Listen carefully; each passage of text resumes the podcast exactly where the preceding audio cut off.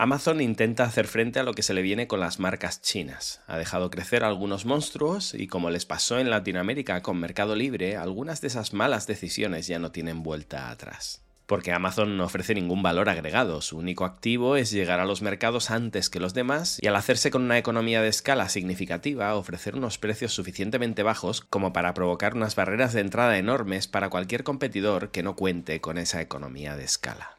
Esa curva de aprendizaje antieconómica de meses, quizá años, hasta que se optimiza el modelo de negocio es, como digo, una barrera de entrada que le permite a Amazon actuar en régimen de cuasi monopolio.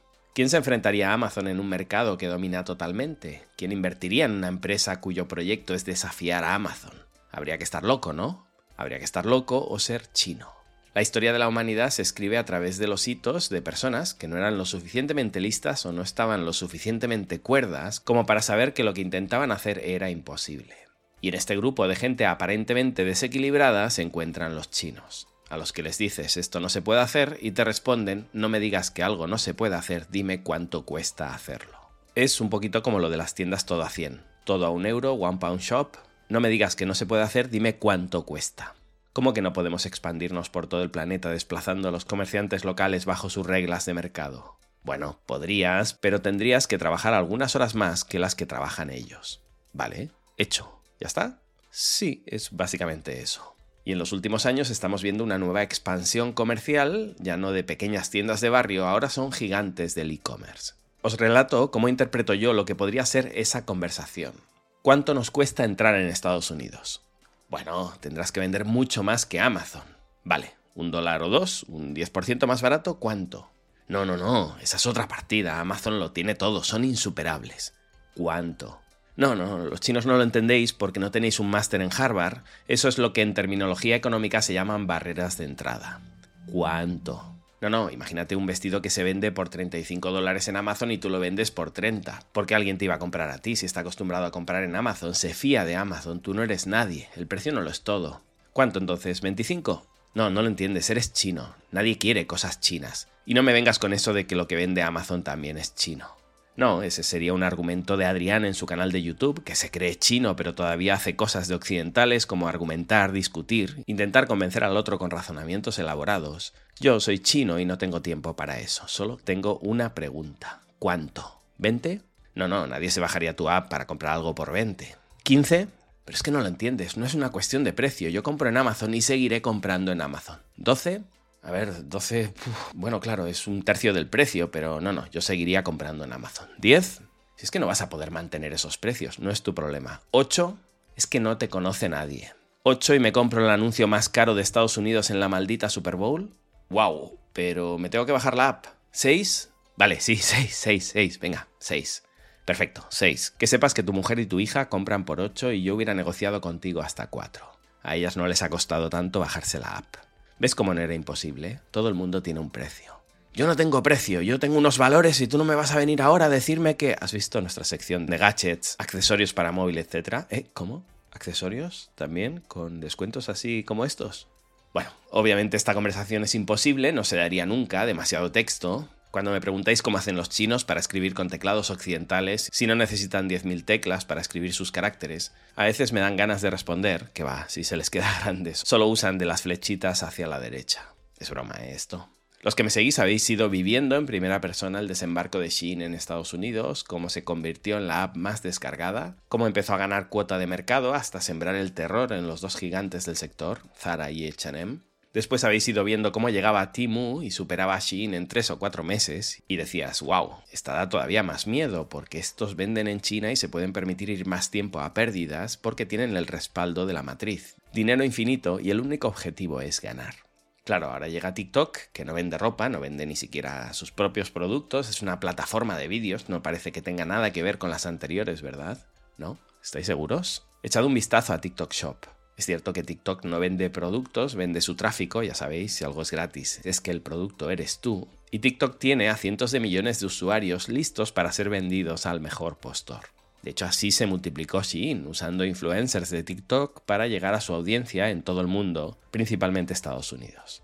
Y quizá alguien estará pensando, bueno, lo que hace YouTube, ¿no? No han inventado nada.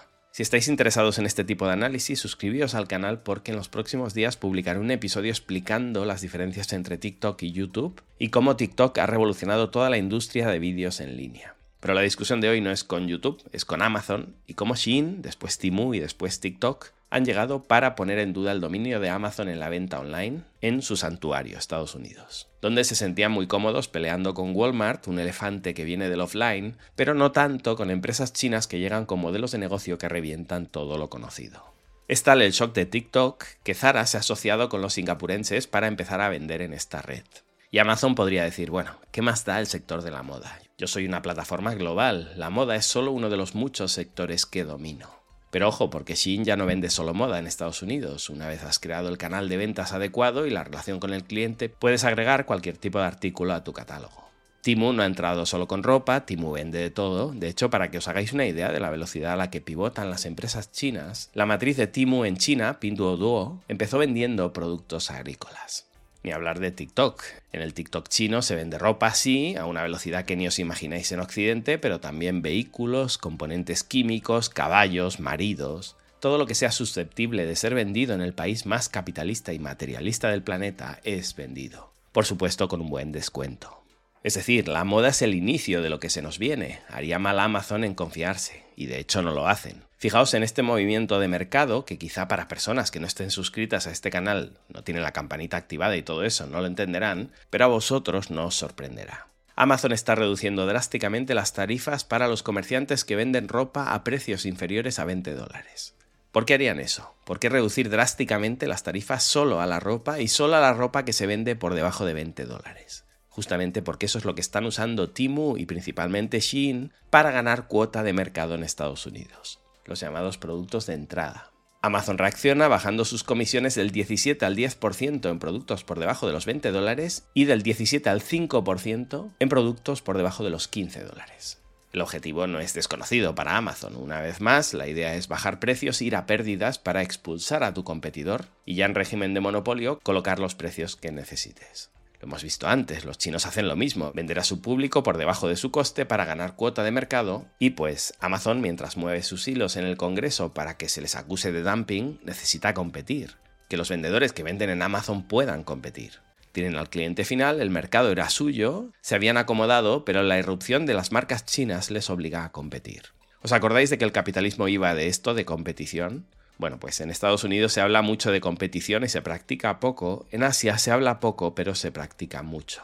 Amazon no está en su mejor momento, después de pasarse una buena parte de su historia perdiendo dinero ahora que por fin obtenía beneficios ha vuelto a perder, récord histórico negativo y este año que pintaba bien va a tener que apretarse el cinturón y hacer descuentos. Han empezado por la moda, pero creedme, a esta serie le quedan más capítulos. Para poder competir con los chinos van a tener que dejar de asfixiar a sus vendedores, comportarse un poquito, y mi apuesta es que esos descuentos los vamos a ir viendo progresivamente en otras categorías. Al final esto es un déjà vu continuo. ¿Cómo ganó cuota de mercado Amazon en su día? copiando a Alibaba en aquello de prometer envíos en 24 horas, devoluciones gratuitas, etc. Hoy cada vez es más insostenible el tenderete y los que llegan por detrás no van a permitir ni un error. Cortito hoy, espero haber agregado valor a tu perspectiva, que tras este episodio entiendas mejor cómo funciona el mercado global y los movimientos de los gigantes del comercio online. Y nada más, me despido hoy con un proverbio chino. Sang Wu Yuan Jin Li Wu Da Xiao. En los negocios no hay distancias lejanas ni pequeñas ganancias. La idea de este proverbio es explicarnos que en el comercio todos los mercados son accesibles y todas las oportunidades de beneficio son valiosas. Gracias y hasta pronto.